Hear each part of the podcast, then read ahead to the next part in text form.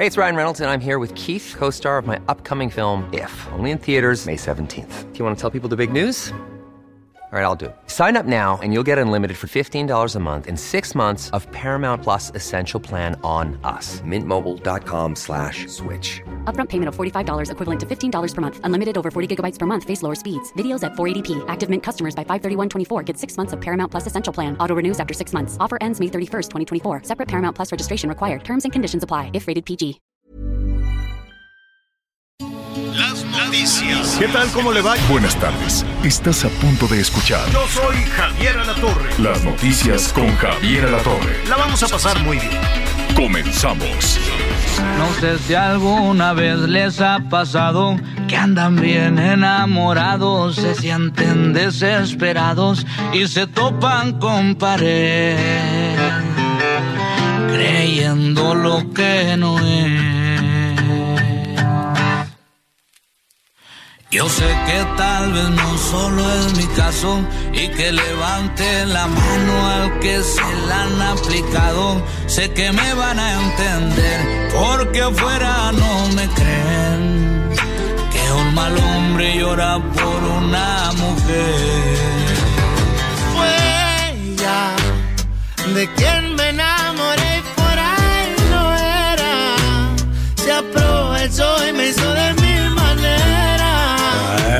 Válgame. Válgame Dios. No, bueno, es que yo creo que cuando el amor pega y pega feo, pues se ha de sufrir mucho, así como el Karim y el Beto están, el Karim León y el Beto Vega sufre y sufre por esta justiciera. A ver, señor productor, es que sí está buena la canción, fíjese. A ver. De quien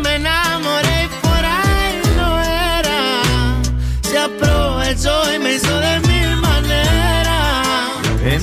Los papeles invierten. Híjole, los papeles invierten. Oiga, bueno, pues es el nuevo éxito. Seguramente va a ser un éxito. Seguramente le van a dar muchos Grammy, premios y cosas al, al este Karim León, al Beto Vega. Mire, los dos son de Sonora. El Beto es de Navajo, de Ciudad Obregón. Bueno, está pegado, Ciudad Obregón, Navajoa. El Karim es de Hermosillo y bueno, les va increíblemente bien. Qué bueno que está con nosotros esta tarde, una tarde, fíjese que muy templadita, casi fresquita. Eh, en, la, en la Ciudad de México dicen que va a llover, dicen. Vamos a ver cómo se pone, porque luego es una atasque, nada más llueve tantito y se taponea horrible, horrible, horrible la, la ciudad. No, no aguanta las lluvias. Imagínense que cayera un chaparrón de esos de veras como los que están registrando por allá en el sur sureste. No, hombre, pues íbamos a andar ahora sí que en trajinera, paseando de aquí para allá, porque se, bueno, hasta el segundo piso que se supone que tiene pendiente. Qué, qué mal hecho está. Yo no entiendo cómo, históricamente, créame, desde, pues no sé, hace muchos años que llegué por acá a la Ciudad de México, siempre son los mismos lugares los que se inundan.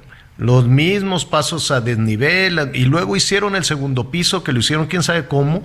Yo sí les hubiera reclamado, si, si yo sí les diría a los a los contratistas, a todas las empresas, oye, me, me hiciste un cochinero de segundo piso. Aparte de feo, se inunda. Ah, porque qué feo está esa cosa. Parece ciudad gótica. Si va usted en la planta baja, es una cosa tristísima de fea. Y luego en la parte de arriba, pues muy bonito porque se ve la ciudad, pero una de accidentes nada más empieza a llover porque son unos lagunonones flotantes. Ahora sí que las lagunas flotantes del segundo piso. Es bueno. Vamos a ver, ojalá por ahí, pues ya vienen elecciones y cosas. Ya para esta administración no quedará, pero pues eh, ojalá entre los pendientes que apunten, ¿no? Quienes levantan la mano, ponerle coladeras al segundo piso, ¿no? Tapar los hoyos, tapar los baches. Qué gusto saludarlo a todos nuestros amigos en el país antes de que otra cosa suceda, porque ya sabe que a Miguelón y Anita no les para la boca. El 55 14 90 40 12.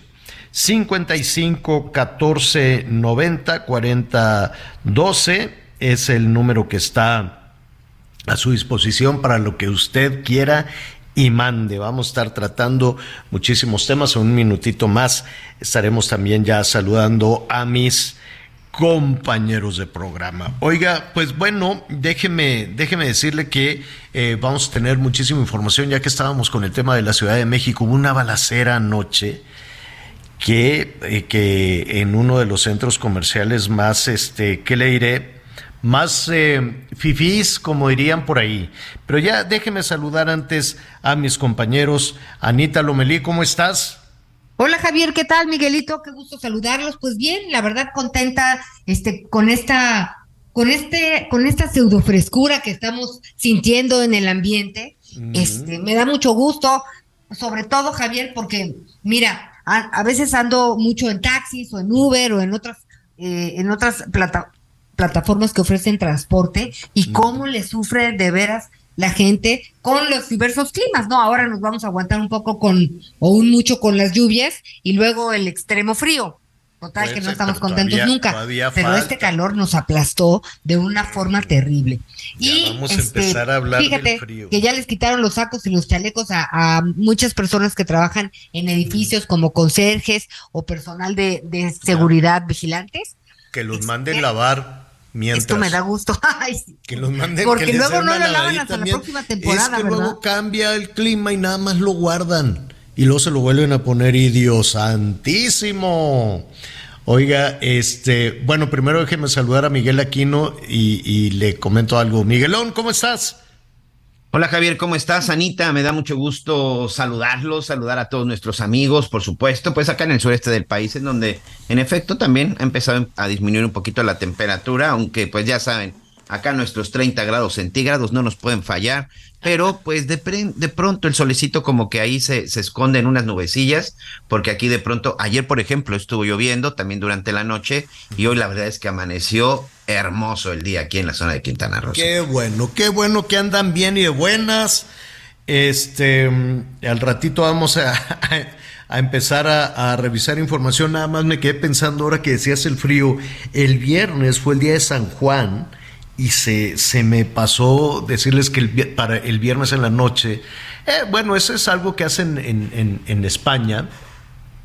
Eh, hacen unas hogueras enormes que acaban en un fiestón, no, ya ves, unas borracheras y demás. Pero queman en estas hogueras, los, ojeras, hogueras, en estas fogatonas, fogatas, este, apuntas en un papelito todo aquello que ya no quieres y lo echas al fuego y vámonos. Este es pues una pues un buen propósito de decir ya hasta aquí llegué. Entonces eh, pues bueno, fue el viernes, la madrugada, fue el sábado, pero lo podemos hacer en cualquier momento. Pero lo que sí que estaba viendo el sábado, que, que fue el día de San Juan, saludos a todas las Juanitas, los Juanitos, ¿no? Un poquito atrasado, un poquito atrasado el saludo. Pero el sábado que estaba ahí revisando dije, no puede ser. Faltan exactamente seis meses para la Navidad. Ay, qué feo Seis meses para la Navidad para estar ya partiendo el pavo y no, o sea, ya. En cuando menos te das cuenta, en los almacenes te van a estar presionando para que compres el pinito y cosas por el estilo. Pero qué velocidades son estas. Seis meses ya nada más. Qué barbaridad. Pero en fin, así es, así es el, el tiempo que va corre, corre, corre, corre. Entonces, aprovechelo, aprovechelo muy, muy bien, sobre todo con buenas, con buenas compañías. Bueno, y en eso de aprovechar el tiempo, pues lo vamos a aprovechar con las noticias. Oiga, le decía que hay un centro comercial muy, este, pues muy bonito, el Antara. No sé si ustedes lo conocen, Anita, Miguel. Sí, claro. Sí, claro. Tiene unas hay de todo, ¿no? Hay tiendas caras, hay tiendas no tan, no tan caras. Fíjate, ah, ahí está el foro Total Play. Entonces vas y, es el espectáculo este muy bueno de Mist no sé si lo han visto, que salen unos cantantes Sí, sí, y sí. tienen así canciones de, de los setentas, de los ochentas, tienen también algunas modernas. Les va súper bien, siempre tienen lleno, lleno, lleno, lleno. Sobre todo llegan muchos, eh, muchas personas de, de los estados y llegas, te sientas ahí, empieza el espectáculo, te dan tu chupe y este poquitos, los bueno, los que tú quieras. Y ya cantas y bailas con el- ¿cómo se llama? con bajo la dirección musical de de Chucho Cacho Gaitán. de Chacho, dije Chucho, del Chacho Gaitán. Está muy bien puesto el, el espectáculo. Se va a venir en estas vacaciones a la Ciudad de México. Se lo recomiendo, va a quedar usted muy bien. Eh, bueno, pues está eso. Hay muchos restaurantes. Este, no los conozco, no los conozco todos. Eh, pero ni todos ni muchos, nunca he, nunca he tenido chance. Cines está también hay. lejos. Hay cines, hay de todo y hay unas joyerías muy buenas, muy, pues, con piezas muy, muy, muy caras, ¿no? Con relojes, pues que pueden, pues, uno se va para atrás, uno no se imagina todo lo que puede costar un, reloj, ¿no? En ocasiones un reloj puede costar casi lo que un departamento, en, en- en- en algunas ocasiones o más.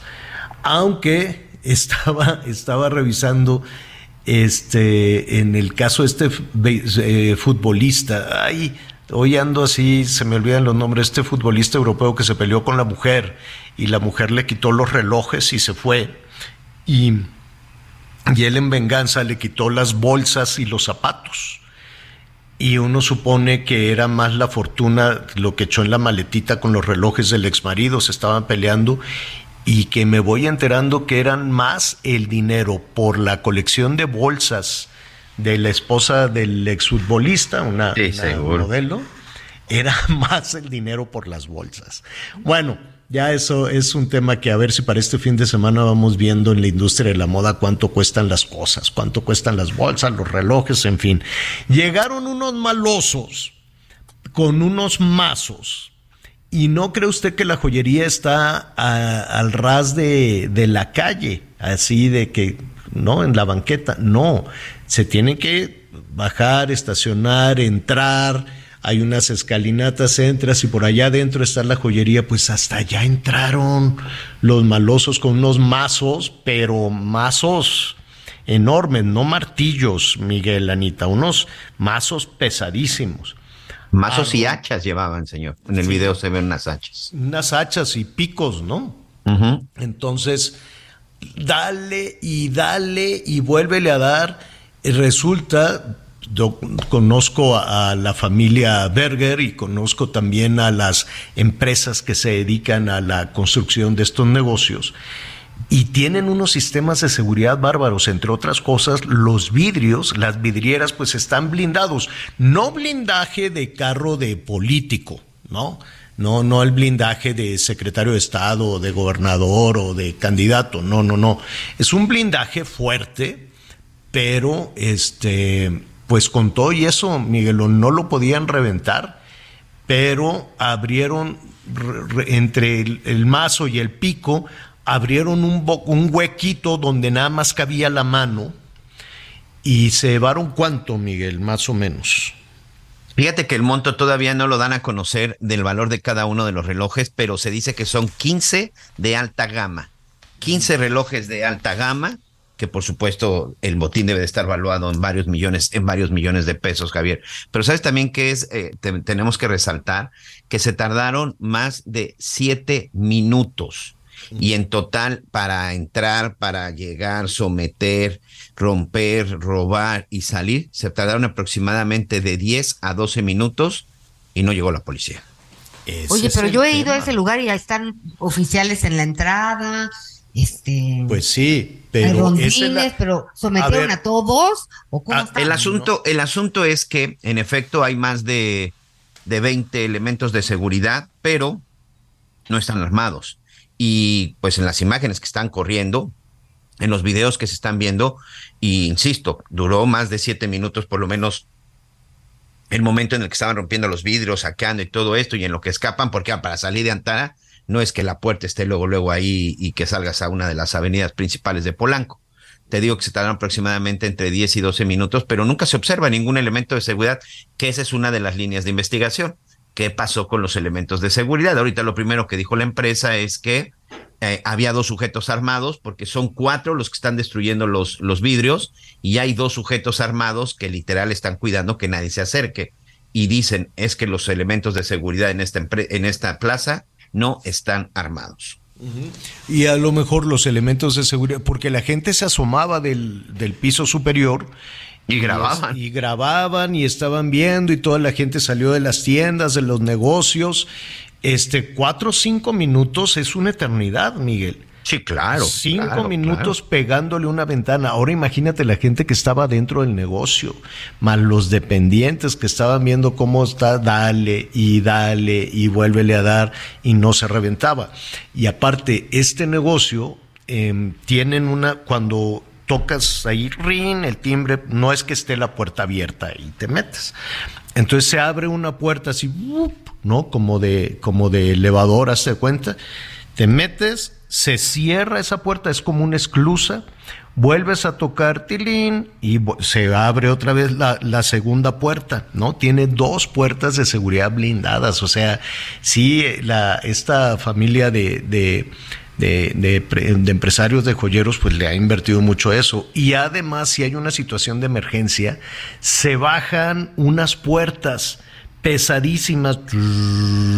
Entonces ya se estaban bajando las puertas por la situación, eso es algo complicado, o de que se meta y ya no pueda salir, o de que en lo que están reventando los vidrios se cierran automáticamente las otras puertas y ya no pueden entrar al negocio.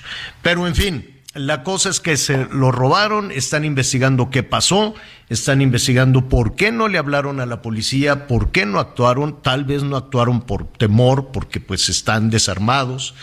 Eh, pero, pero fíjate que ahí también hay otro detalle que se está este, dando a conocer, Javier.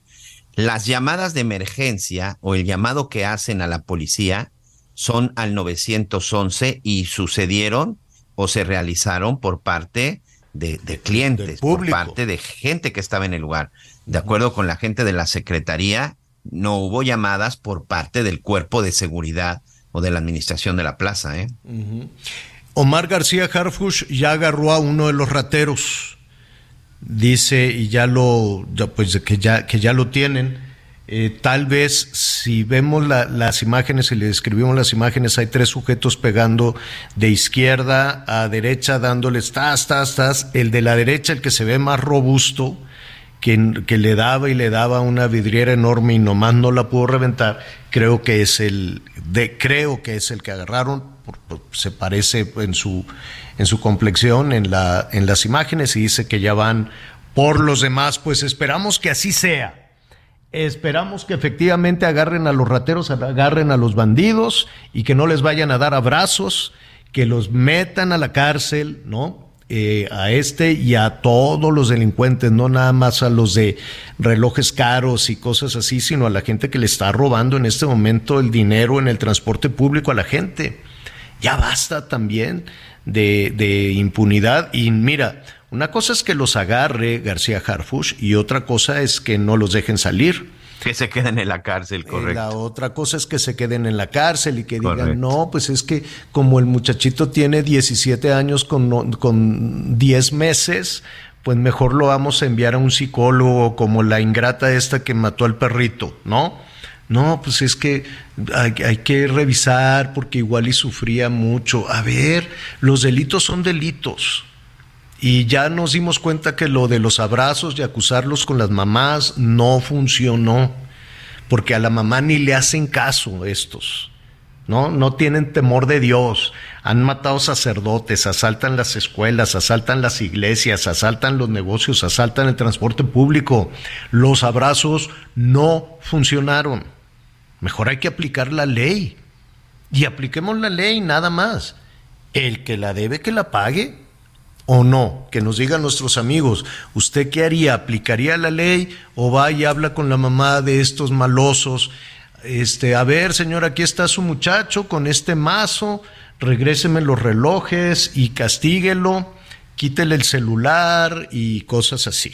Pues tres trompetillas estos, son criminales, son delincuentes. Al ratito vamos a hablar de medidas que se están tomando en otros países. En Guatemala, por ejemplo, que están en, en elecciones, ya dijeron prácticamente como un denominador de todo el montonal de candidatos, que nada más quedaron dos, y no lo, no, lo, lo vamos a retomar. Eh, van contra el crimen con todo, nada de dar abrazos ni, ni nada por el estilo. En Honduras, la presidenta Castro, Xiomara Castro, ya dijo, a ver, yo le voy a hacer igual que Bukele. Y voy duro contra los pandilleros, porque las mamás, pues, pues que lloren en el mal paso de sus hijos. Pero pues si no tuvieron eh, en suficiente autoridad, pues que la van a tener ahora. Que por cierto, son, es una medida extrema, muy parecida, Miguelón, que la vamos a retomar a lo que hicieron en El Salvador, ¿no? Sí, y que fíjate que tiene también una explicación. La presidenta Xiomara Castro, este, también, bueno, en la zona de Centroamérica hay tres países que sufren con estas bandas de los Mara Salvatruchas, de la M18, la MS13, con todos estos nombres que tienen estos pandilleros que surgieron en la década de los 70 y 80 en Los Ángeles, California, por cierto. Honduras, El Salvador, que es donde normalmente son originarios, y Guatemala. A partir de las políticas de Nayib Bukele, que ha sido muy cuestionado, que se ha violado los derechos humanos y bueno, que se han, han, dado una serie de cosas, muchos de los delincuentes, muchos de los maras que no fueron detenidos, Javier, evidentemente que salieron, ¿no? Como normalmente pasa con las ratas cuando se está hundiendo el barco. Salieron del Salvador. ¿A dónde se fueron? A Guatemala, a Honduras y una parte incluso se ha detectado que cruzaron por Guatemala a México de pronto la gente en este en Honduras, las autoridades hondureñas, pues se dan cuenta que los maras también están llegando ahí y es por eso que empiezan a tomar estas medidas, que es una réplica de lo que está sucediendo en El Salvador, que es contenerlos y tener prisiones especiales con castigos y medidas extremas, sobre todo contra integrantes de las maras salvatruchas. Pues lo va, vamos a ver eh, qué alcances tiene, hasta dónde llega. Nayib Bukele ya se le está acabando el tiempo, pero dice, a ver si vamos cambiando la ley porque yo no terminé, necesito más, eh, más tiempo y está buscando la, la reelección. Al ratito... Sí, al se quiere reelegir. Uh -huh, sí, se quiere reelegir. Se reelegirá, ¿no? Para cómo ha ido de... Pero pues, tiene que modificar la ley. En la, ley, Constitución sí. no está permitida la reelección. Sí. Amén. Ayer por lo pronto ya se registró como, como candidato. Las elecciones en El Salvador también son en el 2024. Sí, 2024. A pues menos de que tiempo. tenga controlado, a menos de no que tenga ideas, controlados no. a los diputados, a los senadores y al Poder Judicial, y entonces llega a ver, modifíquenme la ley porque como que me faltó tiempo, entonces este, me quiero quedar aquí otro periodo. Estamos hablando de El Salvador y de Nayib Bukele. Entonces usted díganos eh, qué opina de esto y lo más importante, si estuviera en sus manos, ¿qué haría con los malosos? ¿Los acusa con la abuela, con la mamá? ¿Los manda al psicólogo? Este, les da un dinero, toma, te doy este dinero para que ya dejes de andar este, robando, o aplica la ley y los mete a la cárcel. En El Salvador son cinco años, ¿verdad? Cinco años los para ser presidente sin, sin reelección.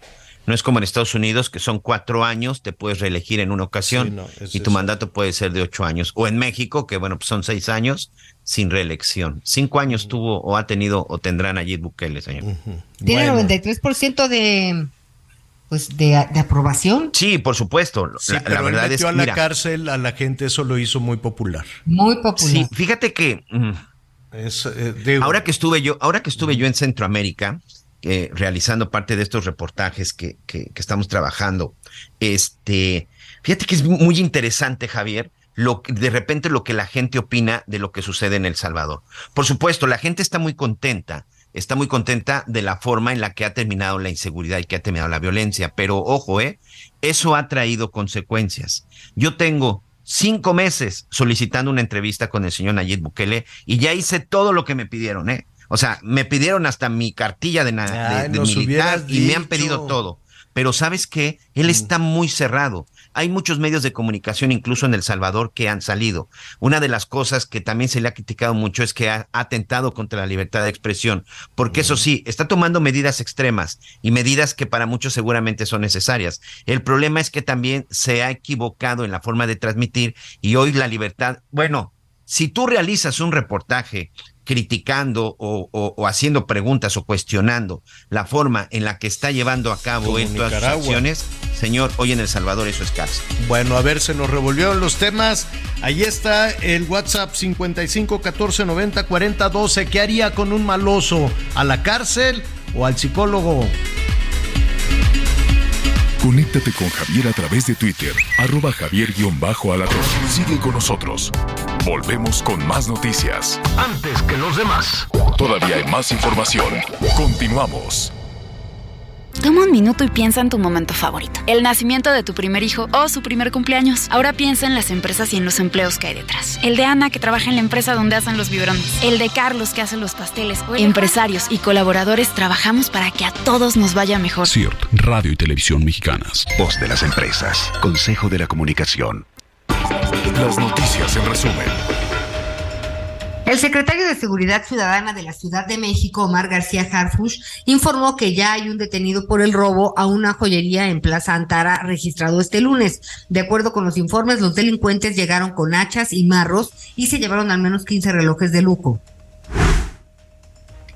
El alcalde de Coatzacoalcos, Veracruz, Amado Jesús Cruz Malpica, fue denunciado por nepotismo y abuso de poder. Es señalado por designar a su primo de profesión médico y veterinario Ricardo Ordóñez Malpica como secretario del ayuntamiento, por lo que no se le considera apto para ejercer el puesto. Protección Civil de Nuevo León suspendió actividades en el Parque Fundidora de Monterrey luego de que un menor de seis años cayera más de 12 metros de una tirolesa el domingo pasado. Por fortuna, el niño aterrizó en un lago artificial y no resultó con lesiones que pusieran en riesgo su vida.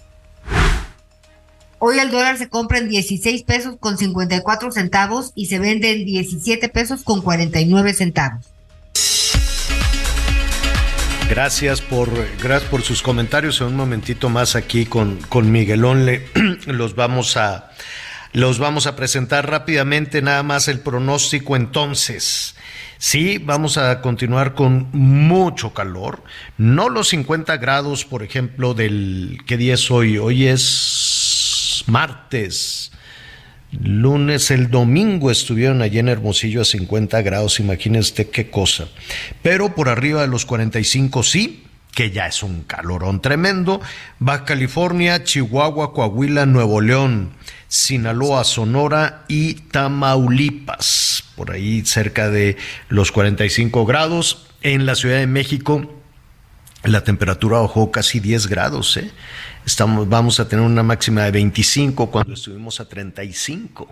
Es increíble, en cuestión de una semana, fúmbale 10, 10 grados eh, menos. Dicen que habrá este, lluvias en la Ciudad de México. Mañana sí, mañana con mayor intensidad, así es que agárrese, se van a descomponer los carros, se van a inundar y van a estar ahí con los camiones estos desasolvando y que sí, pero no, y en fin, es la misma historia de toda la vida en, el Estado de México, en la Ciudad de México, en la zona conurbada. Históricamente son los mismos lugares, pero si ya lo saben, ¿por qué no lo arreglan? Históricamente los pasos a desnivel, mire, hacia el sur de la Ciudad de México hay un paso a desnivel del periférico, no sé si se acuerdan Anita Miguel, el que sale ahí, que sube a la Jusco y que baja al Pedregal siempre, siempre, siempre, siempre es un atasque de medio metro de, agua, en fin son exactamente los mismos puntos. Entonces, lluvias fuertes todavía hasta mañana, pero atención en, Chiapas, eh, sí, sí habrá este, lluvias importantes, Oaxaca, Tabasco, Campeche, Yucatán y por allá les va a llover también en Quintana Roo. Así es que pues ya están eh, con estas, estamos en la temporada de lluvias que están atrasadas, verdaderamente atrasadas. Bueno, estábamos platicando entonces de estas decisiones que se están tomando en El Salvador y que están empujando ¿no? a Honduras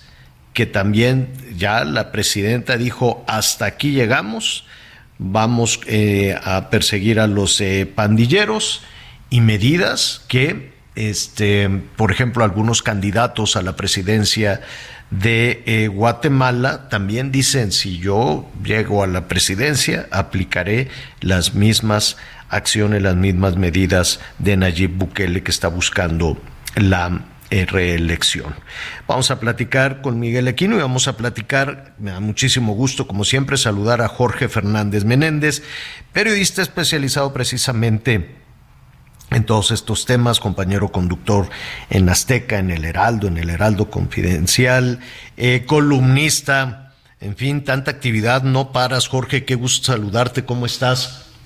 No, el placer es mío, Javier, Miguel, Anita, es un placer estar con ustedes este, ya mañana, ¿no? Todavía mañana, sí. Exacto.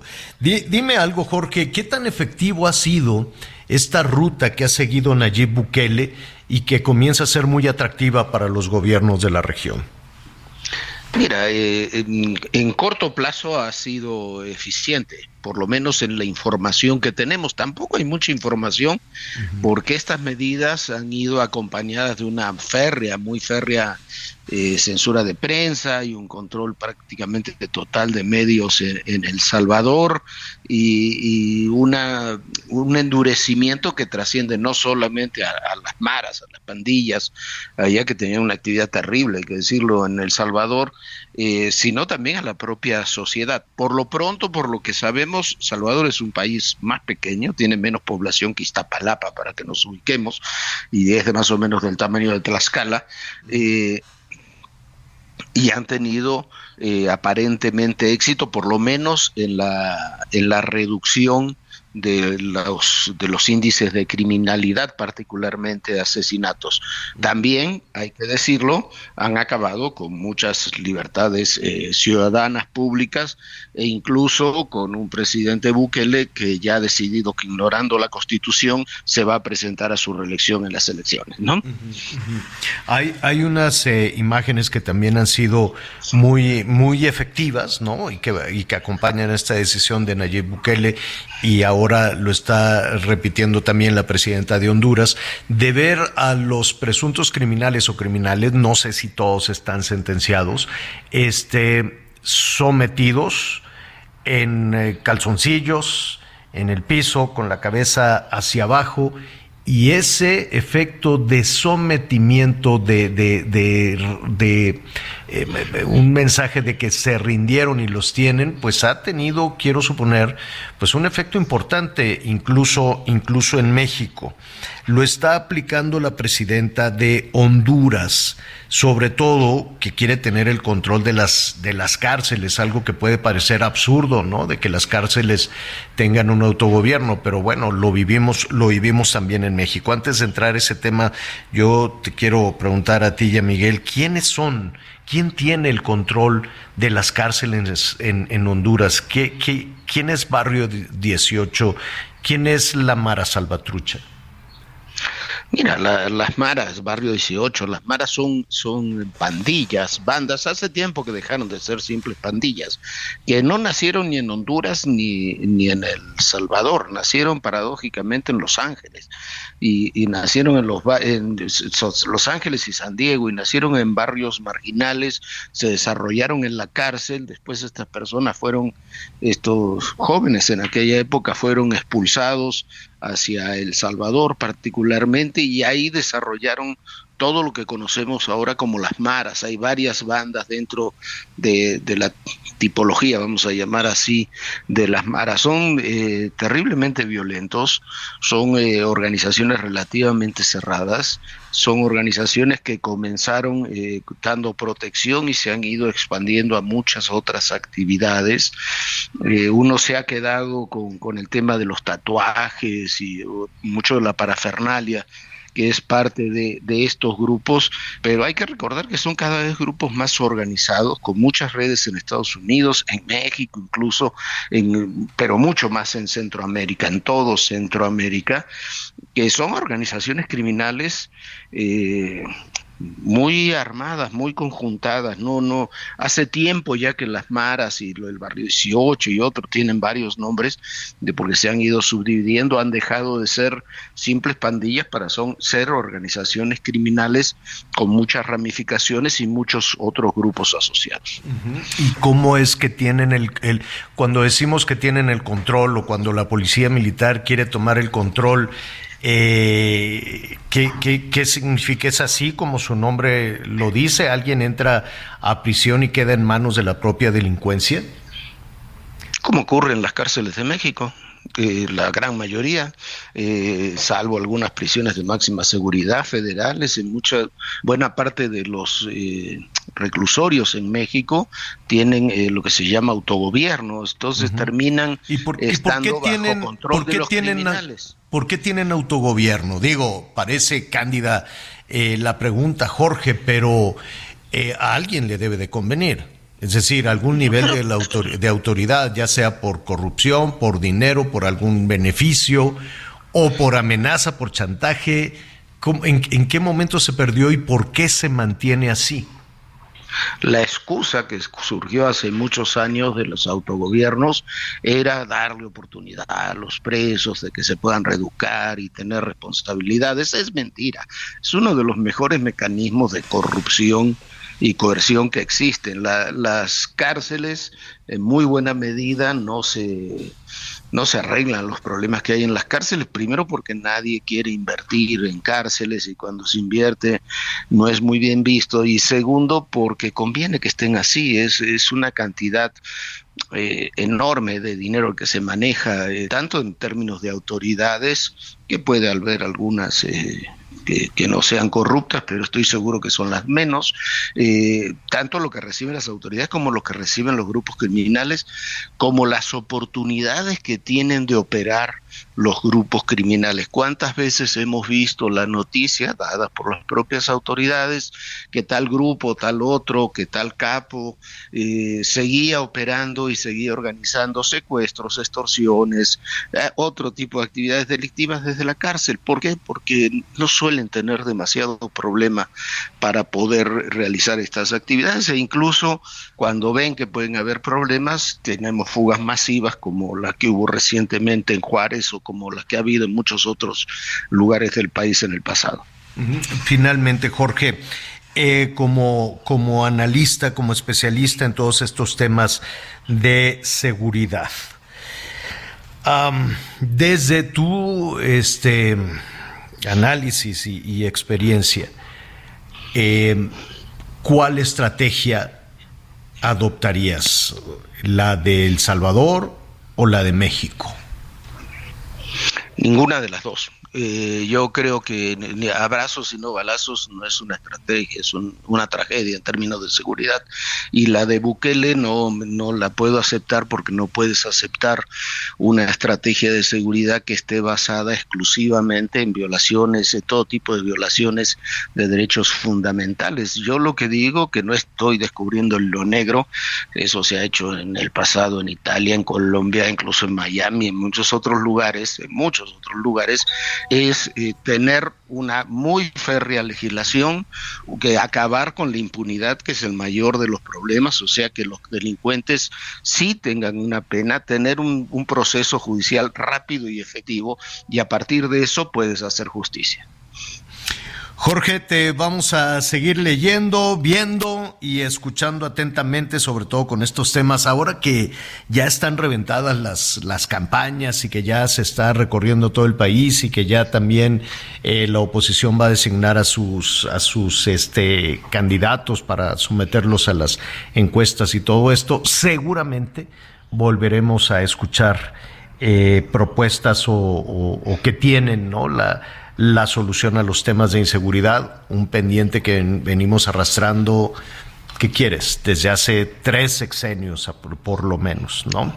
por lo menos, y, ¿sabes qué? Me asombra que en la situación que estamos, ninguno de los precandidatos los he escuchado hablar de seguridad. No, no, ninguno, ninguno lo ha dicho, ninguno. ha hecho esta, esta boca es mía. Jorge, un abrazo y muchísimas gracias. Un abrazo, un abrazo a todos ustedes. Gracias. Bueno, muy bien, pues, eh, eh, pues ya está. eh, eso es lo que está pasando en Honduras, es lo que está pasando. Y mire, es un problema inevitablemente compartido porque tenemos una, una frontera, pues, eh,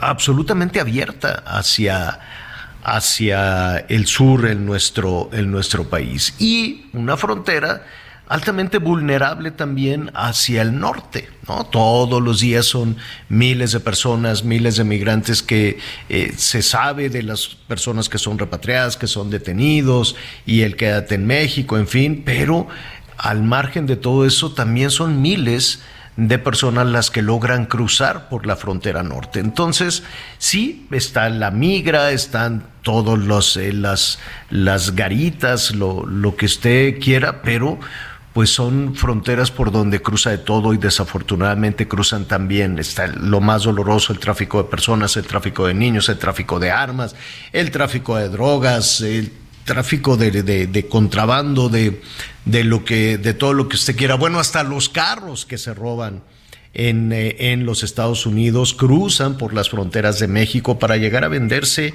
en, eh, en los estados eh, en, en Centroamérica. Entonces, sí son definitivamente problemas compartidos los candidatos a la presidencia de Guatemala que tuvieron elecciones este domingo, ya quedaron dos para las, elecciones de agosto, la segunda ronda, pero en su gran mayoría los temas de campaña de los 22 candidatas y candidatos eran la, inseguridad y muchos de ellos contrapunteaban con México y con El Salvador, ¿no? Y decían, no vamos a hacer, no vamos a, irnos por la, por la propuesta de México, casi todos eh, proponían una mano dura y ahora la presidenta de Honduras está dando ese manotazo, está sugiriendo también una mano dura. En Nayib Bukele no solo está sugiriendo, sino que está en los hechos actuando con, también con esta mano dura, cuestionable si usted quiere, pero que muy probablemente, aunque la ley no se lo permite en El Salvador, va a buscar un nuevo periodo en la presidencia de la República y sé que no que no le ha alcanzado el tiempo. Así es que con este problema común, este problema compartido entre Estados Unidos, México y todo Centroamérica, pues vamos, vamos revisando cuáles son las diferentes propuestas que se están encontrando. Oiga, también hay otros temas eh, compartidos que son muchísimo más generosos y que tiene que ver con eh, las maravillas que compartimos este con esta región, ¿no? con el mundo maya, el sur-sureste, las tradiciones, la riqueza también de pueblos originarios, no nada más de Centroamérica, de México, sino de los mismos Estados Unidos. Recientemente estuve con los pueblos originarios de, de, Utah y de Arizona y no sabe también qué, qué maravilla también de México. Y son espacios verdaderamente mágicos. Ahora, cuando digo verdaderamente mágicos, lo digo con toda intención porque nuestro siguiente invitado le vamos a preguntar precisamente de cómo se puede etiquetar, ¿no? Cómo se puede decir que algo es o no mágico y qué eh, beneficios puede tener. Qué gusto me da saludar a Miguel Torruco, secretario de Turismo. Miguel, ¿cómo estás? Muy buenas tardes. Javier, me da, me da mucho gusto saludarte y también sé que por ahí está Ana María Lomelí. Aquí está Hola, secretario, gracias. Está Anita Lomelí, está Miguel Aquino, todos escuchándote. Dime algo, Miguel, ¿qué, ¿qué se requiere para que una localidad sea designada como un pueblo mágico? Bueno, en primer lugar, eh, había un criterio anterior que se tenía que tener hoteles, restaurantes y una serie de, de actividades para poder tener esa denominación. A lo largo de los años eh, hemos visto que la denominación de pueblo mágico es un imán y se incrementa la ocupación, la visita entre un 6 y un 8%. Entonces, ha sido todo un éxito. Eh, ahora que estamos en una nueva etapa de una política mexicana, que eh, hay que concebir al turismo como una herramienta de reconciliación social, hay lugares que eh, tienen, por ejemplo, un caso específico, Pinal de Amores eh, Pinal de Amoles. Eh, está en las montañas de Querétaro, a dos horas y media de Querétaro, un pueblo precioso pero que tiene cabañas, tiene cascadas, tiene tirolesa, eh, tiene cuatro restaurantes.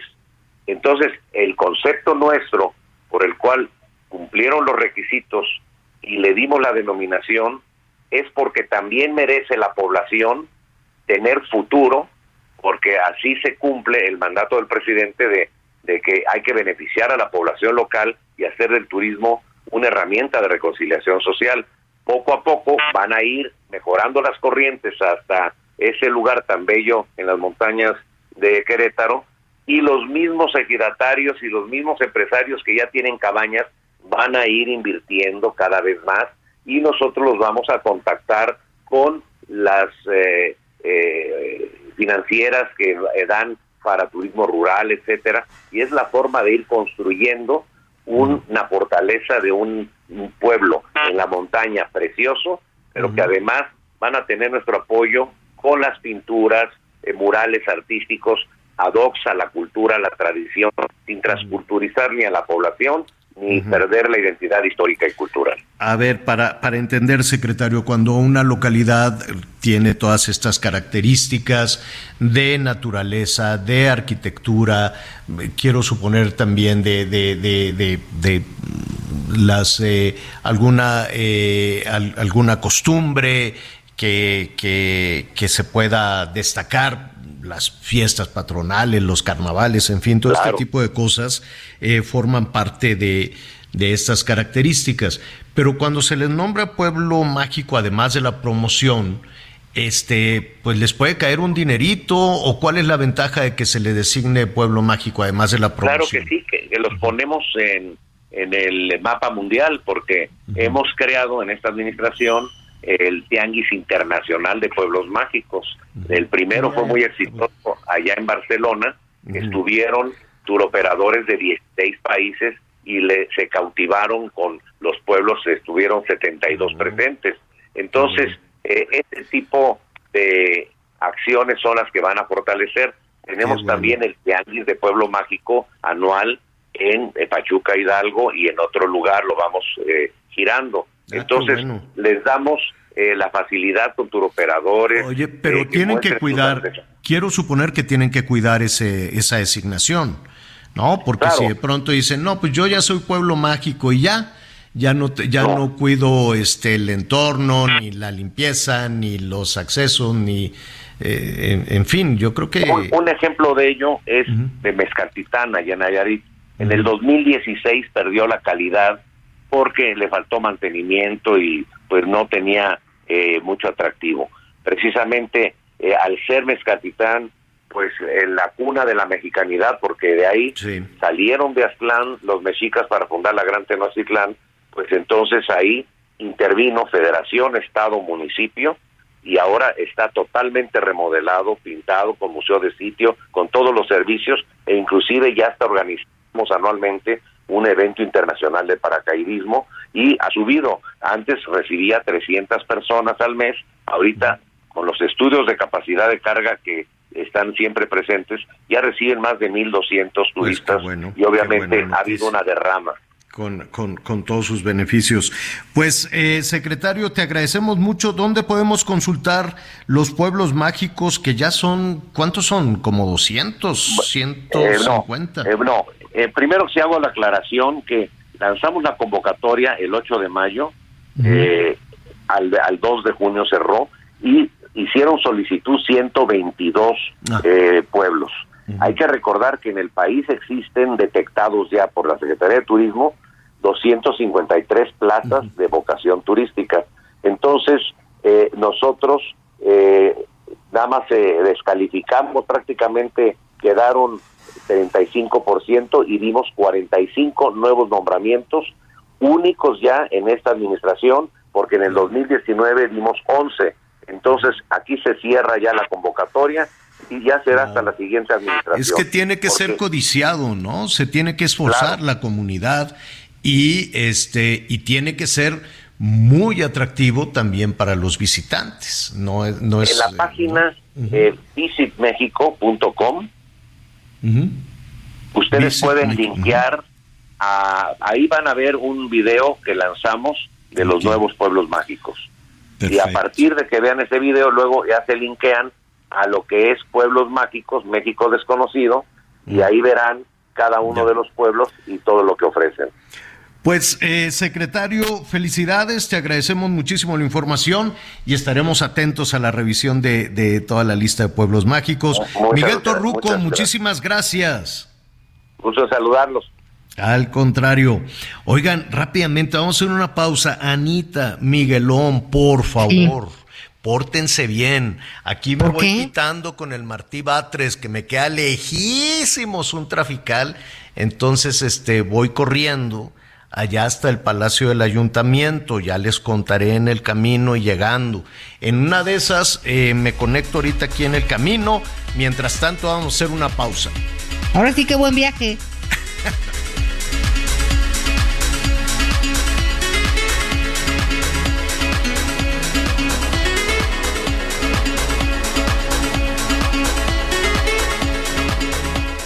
Conéctate con Miguel Aquino a través de Twitter, arroba Miguel Aquino. Toda la información antes que los demás. Ya volvemos.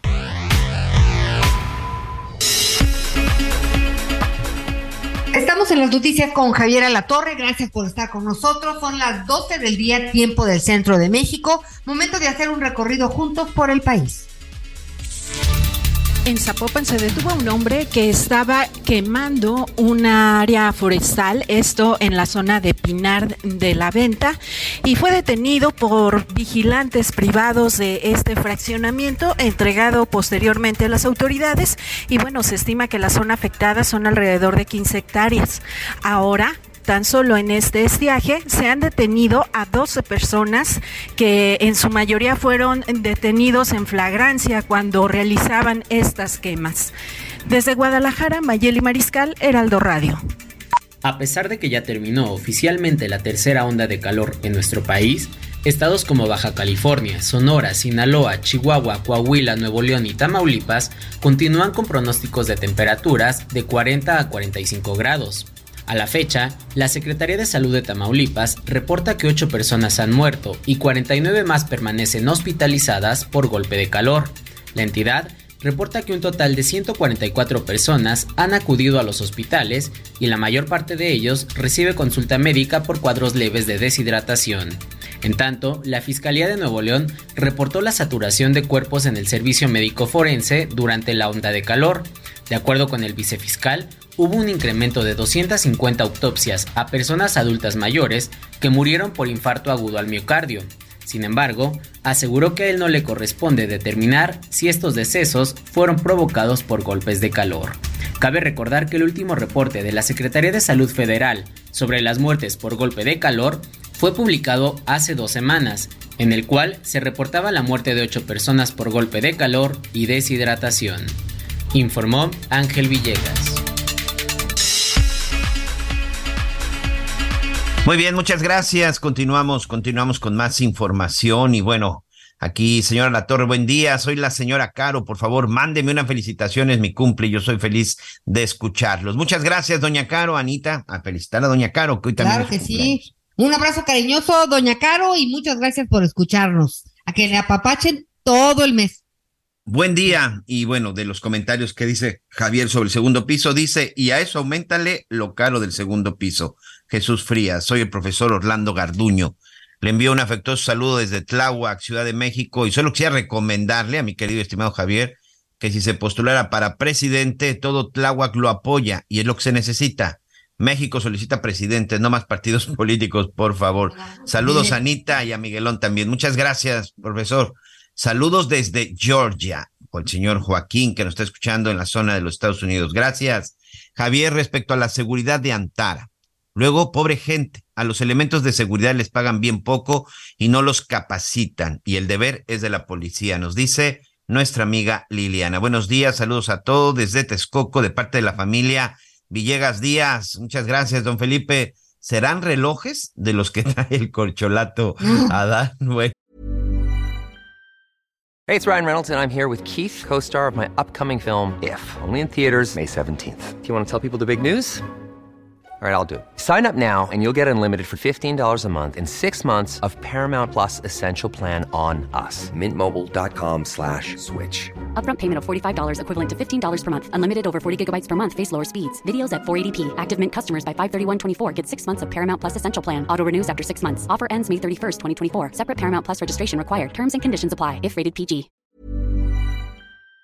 No sé, vamos a, vamos a investigar. Mónica Limón, México necesita una cárcel como la que hizo Bukele. Si los delincuentes no tienen corazón para hacerle a la gente lo que le hace, ¿por qué tenemos que pensar en ellos como seres humanos? Javier, sí necesitamos a Bukele. Cárcel, no le fuga. Lourdes Almanza. Anita, tienes también mensajes.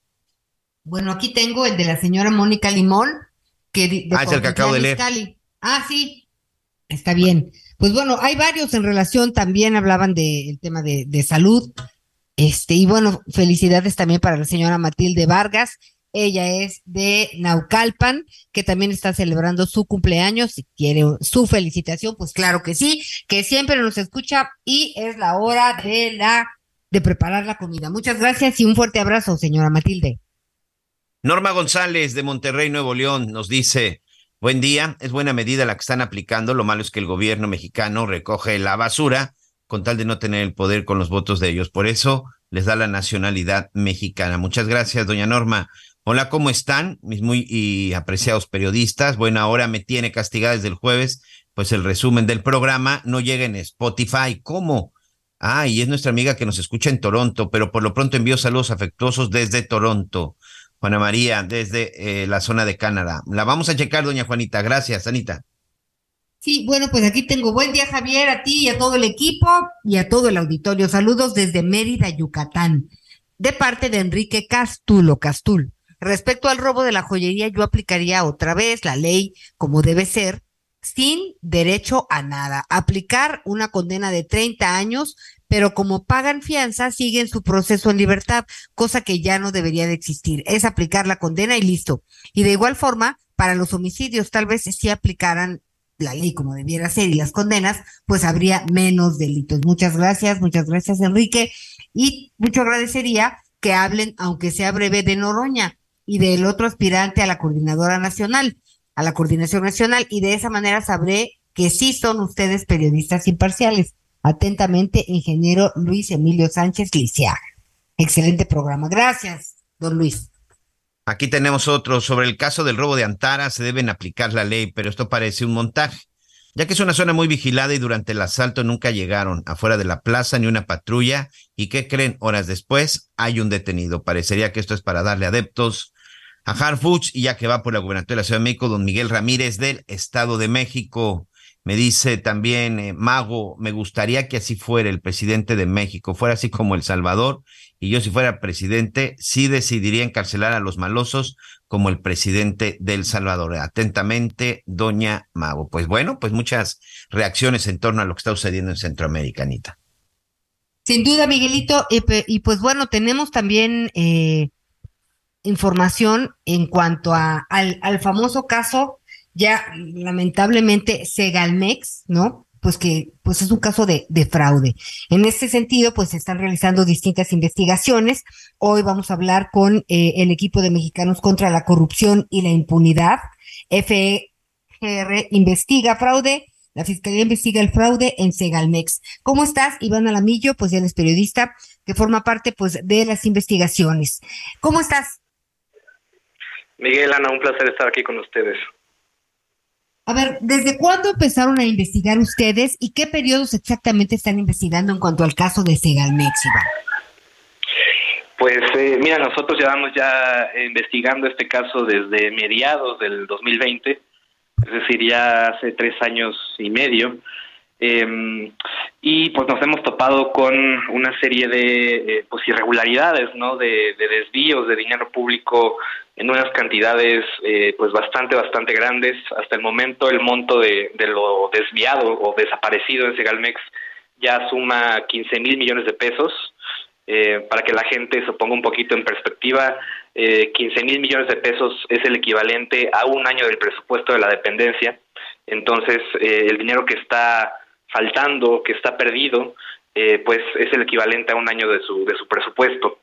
Eh, y eh, esta nota que, que, trae reforma el día de ayer sobre que la Fiscalía descubre la, estafa lechera en, en Liconza, pues realmente es un poco más de lo que ya se ha ido reporteando, ¿no? Desde hace ya cierto tiempo, la Fiscalía General en realidad no ha armado las carpetas de investigación eh, de la manera adecuada, eh, no ha logrado vincular a proceso a casi ningún funcionario de rango alto.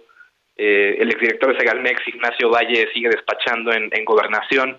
Eh, y pues la impunidad está, está reinando en este caso, ¿no? Que es uno de los casos más emblemáticos de corrupción de, de este sexenio. Oye, entonces, a ver, tú me estabas hablando de un monto, y esto es más el, más, más lo que ahora le dicen la estafa lechera, de, en cuanto a que Segalmex pagó 1.700 millones de pesos a dos empresas para procesar leche bronca y obtener leche en polvo y crema y que al final pues no recibió ni la devolución del dinero ni el producto? Sí, estos, estos 1.700 millones de pesos que menciona eh, Reforma el día de ayer en su nota ya están eh, englobados o incluidos en este monto que yo te comento de 15 mil millones de pesos. Eh, no es un monto nuevo que se agrega a los 15 mil que ya existían. Eh, por, es por esto que te digo, ¿no? Que, que es un tema que ya se venía investigando, este tema de la estafa lechera desde hace ya varios años. Eh, se los platico rápidamente, no son convenios de coproducción de leche que se firmaron con empresas que no tenían la experiencia para, para realizar eh, todo este procedimiento de pasteurizado, ¿no? De, secado para que la leche termine siendo leche en polvo eh, y que Segalmex nunca recibió pues esta leche ya procesada y a pesar de esto la dependencia pagó por adelantado los servicios a estas empresas que en, en el caso de una de ellas que se llama Grupo Vicente Suárez pues el fundador de la empresa era un empresario muy conocido, Alejandro Puente Córdoba, y este empresario pues tenía ligas con el partido Movimiento Ciudadano, que es el mismo partido en donde había militado el exdirector de Segalmex, Ignacio Valle, ¿no? Eh, y ahí claramente existe un conflicto de interés pues bastante, bastante grande que la Fiscalía General no está investigando.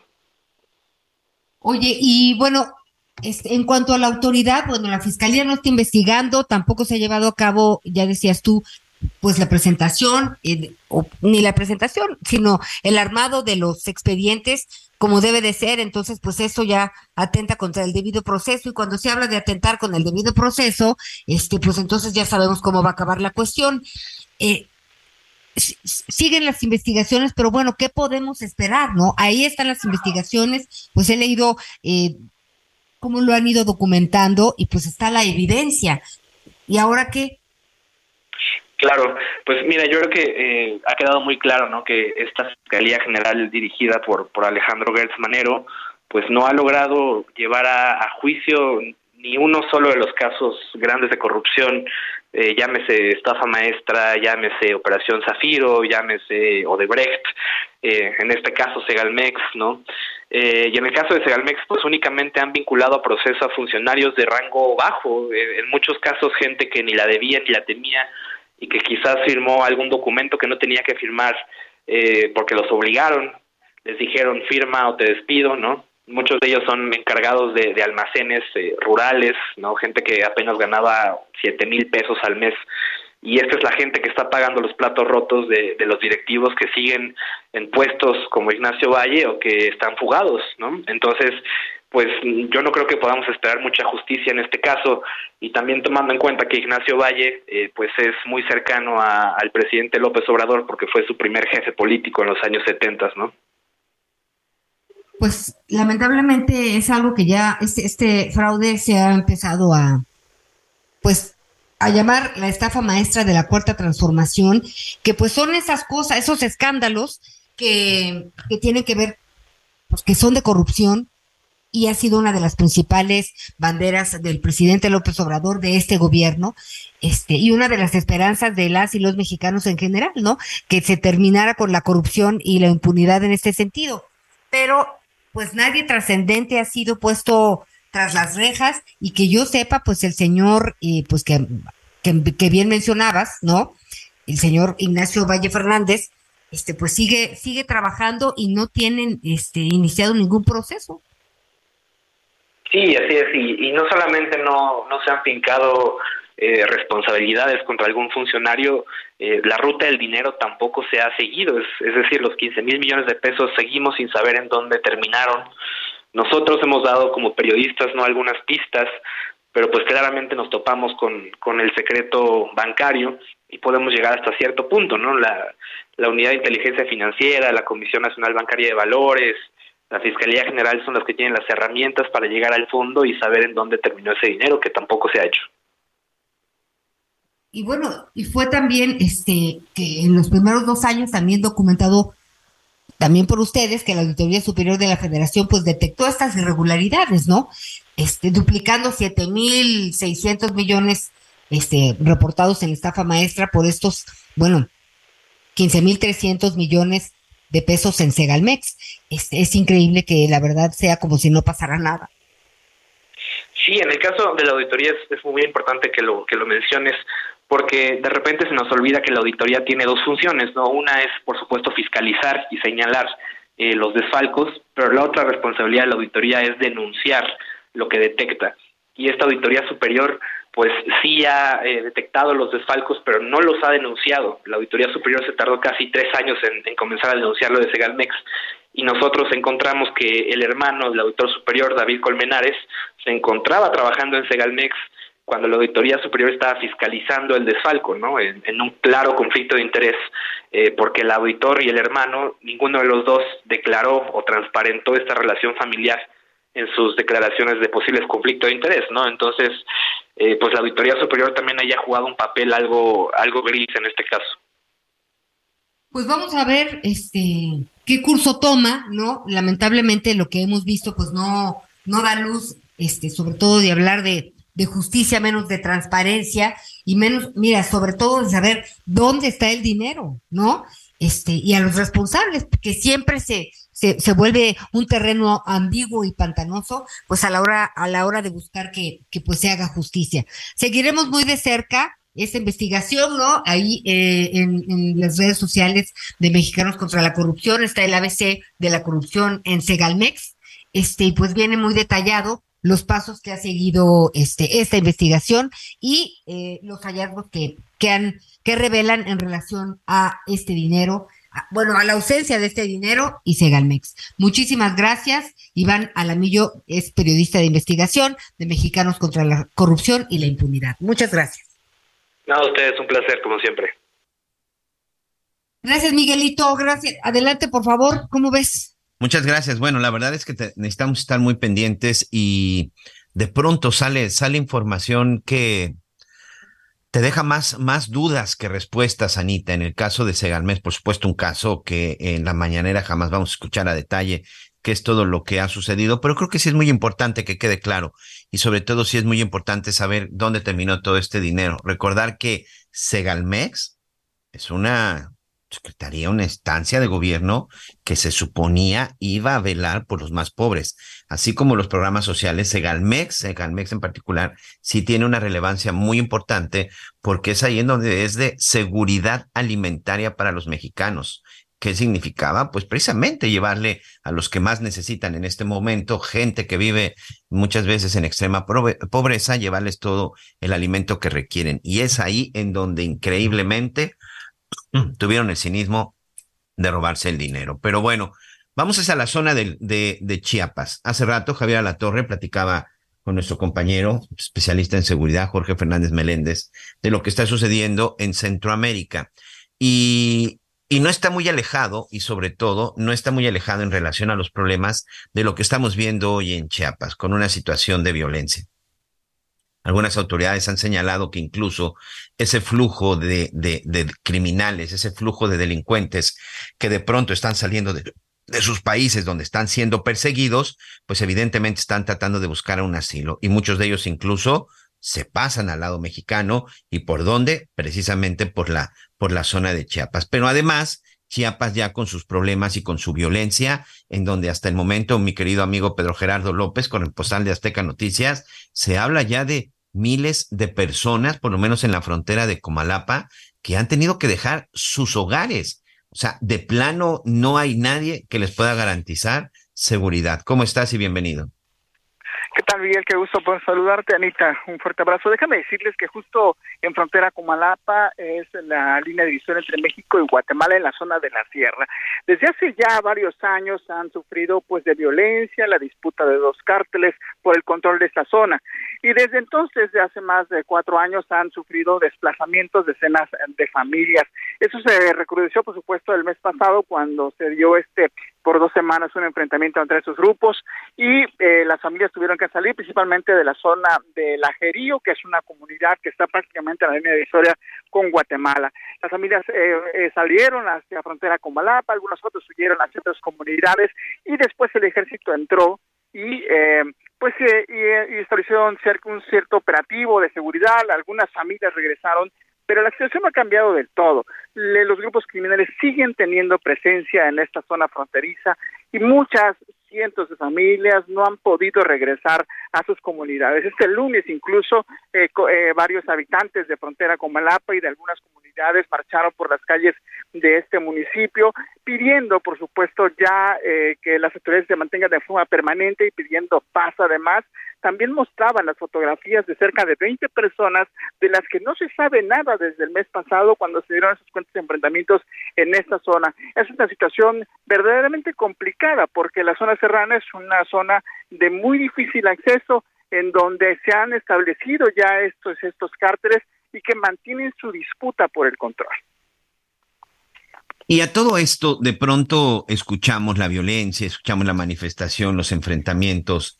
Y pues la pregunta obligada, yo no sé si, es ya la pregunta obligada, Pedro, o simple y sencillamente nos estamos acostumbrando a que... ¿Y la autoridad?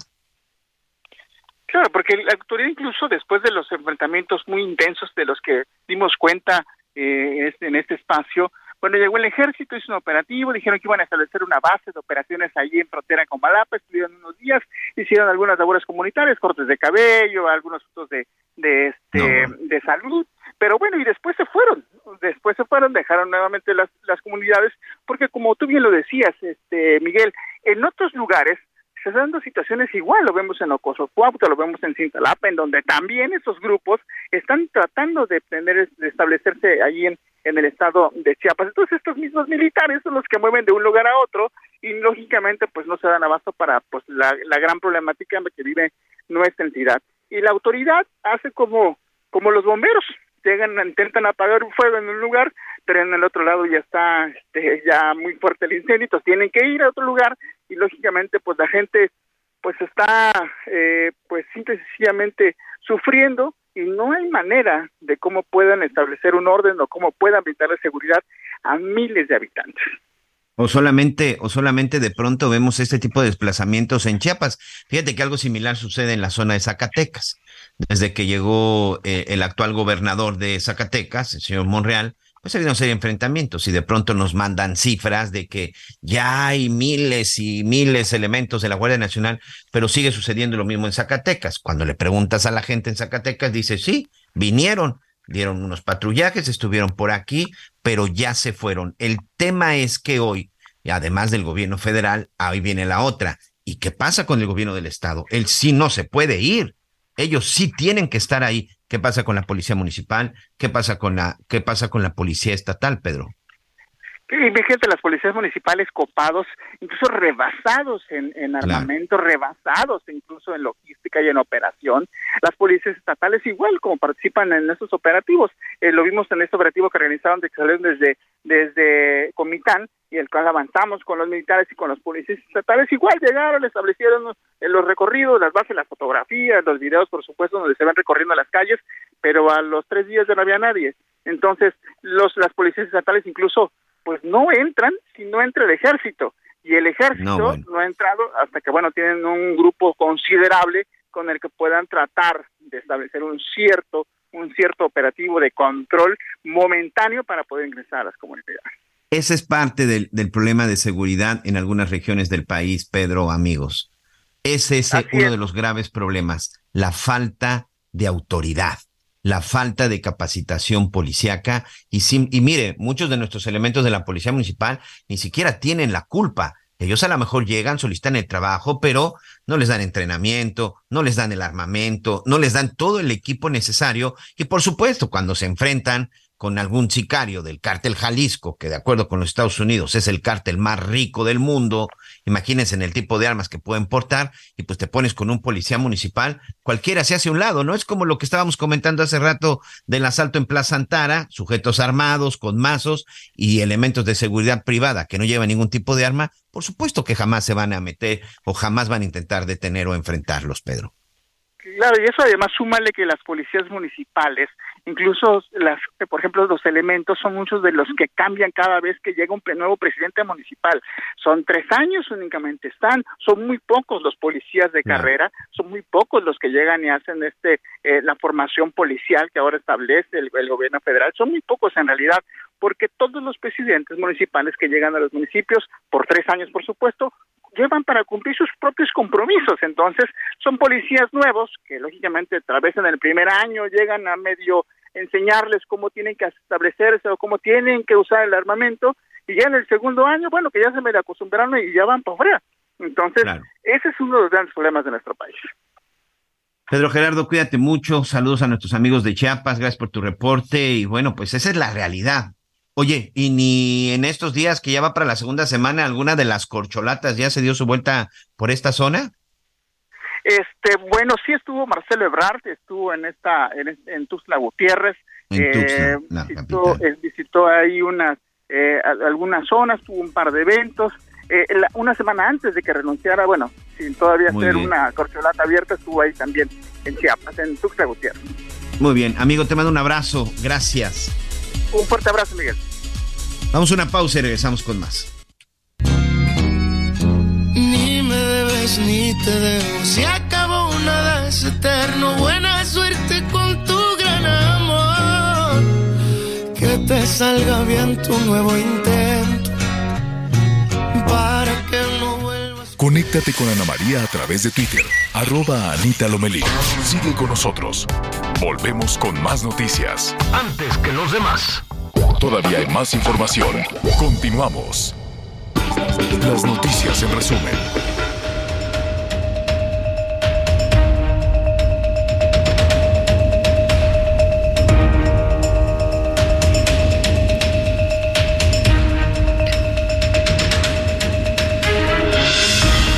Vehículos de procedencia extranjera en México se ampliará hasta septiembre.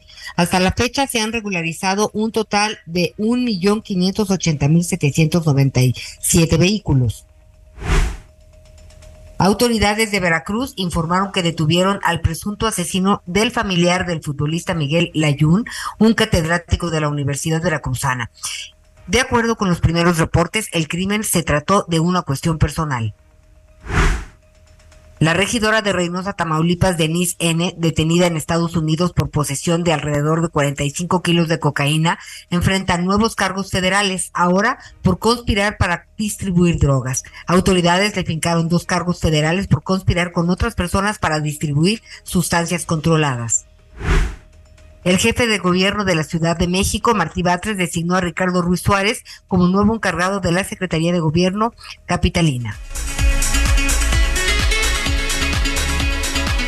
Muy bien, muchas gracias, muchas gracias, Anita, Anita Lomelí. Y bueno, mucha atención, mucha atención, porque por supuesto el tema de salud también es noticias y son noticias muy importantes. Seguramente todos conocemos a alguien con diabetes, o nosotros mismos incluso podemos padecerla, pero realmente se ha preguntado si está bien controlado, si está bien atendido, si está recibiendo el tratamiento correcto. Sin duda, creo que esas son de las preguntas que de pronto uno se puede hacer cuando tiene este tipo de padecimientos. Hoy está con nosotros y nos da mucho gusto recibir a Eduardo López. Él es representante de Diabetes, que su misión es la atención, control y prevención de la diabetes, que sin duda esto es muy importante, Eduardo. ¿No es así? Bienvenido, señor. ¿Qué tal? ¿Cómo estás? Muy buenas tardes. Pues sí, como bien lo mencionas, desafortunadamente el tema de la diabetes en México es un tema muy común, más común de lo que todos imaginamos. Yo estoy seguro que ahorita de todas las personas que nos están escuchando, la gran mayoría tiene diabetes o por lo menos conoce una persona con este padecimiento. Y fíjate que el día de hoy estoy muy contento porque tenemos una gran solución, una gran alternativa para las personas que nos están escuchando y en estos tiempos difíciles que estamos viviendo, ¿quién mejor y quién te podría regalar, número uno, una consulta con un especialista? Número dos, que te regale el acceso a la salud, es muy complicado. Y el día de hoy es justo lo que quiere hacer Diabetes. Para las primeras 100 personas que llamen al número telefónico 55 1328 7969, repito el número 55 1328 7969 Diabetes va a regalar 100, 100 consultas completamente gratis, sin ningún compromiso, para las personas que tienen este problema de la diabetes, que desafortunadamente manejan cifras de 200, 250 niveles de glucosa en sangre o más. Decirles que diabetes tiene un grupo multidisciplinario de especialistas en diabetes que nos van a ayudar en tres pilares fundamentales. Uno es el psicológico, el emocional, Número dos, el comer qué hay que comer, qué puedo comer, cómo debo comer. Y número tres, y muy importante, el seguimiento de la mano con todos nuestros especialistas de cómo manejar los niveles de glucosa en sangre óptimos y cómo sí podemos vivir con diabetes de una manera óptima. Tres sencillos pasos y qué mejor ahorita que como les comentaba, Diabetes te está regalando a las primeras 100 llamadas, 100 consultas completamente gratis en nuestra clínica para que puedan acudir y lo único que hay que hacer es llamar al 55 13 28 7969. Imagínate cambiarle la calidad de vida a todas estas personas que nos están escuchando en este momento. Oye, pero a ver, aquí me quiero regresar un poquito. Claro. O sea, atenderme en diabetes, entonces no es caro.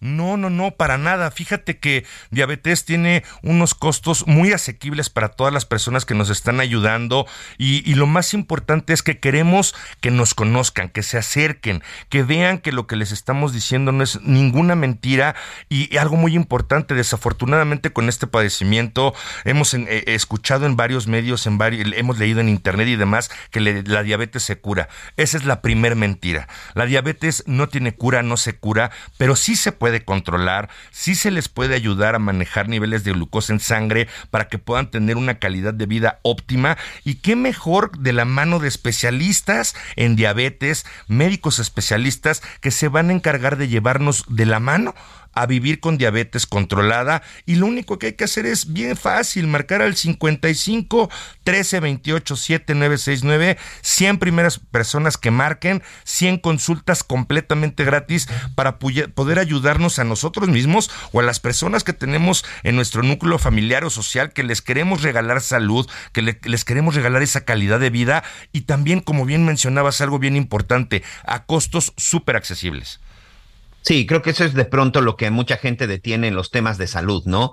¿Cuánto me va a costar? Y hoy más con un sistema de salud en México que está sumamente abandonado, sumamente deteriorado, y hay mucha gente que precisamente se pregunta, ¿y ahora qué va a pasar conmigo? ¿Cómo me voy a atender? Lamentablemente la diabetes es una de las principales enfermedades que tenemos en este país. Recuérdanos el número, por favor. Claro que sí, mira, es el 55 1328-7969 y mencionaste algo muy importante. Aquí las citas no son en dos o tres meses y no nos va a atender un médico general. Vamos a estar con los especialistas de diabetes que nos van a llevar de la mano y lo único que hay que hacer es llamar al 55 1328 7969 y enseñarle a la gente que la diabetes se puede controlar de manera óptima de la mano con diabetes.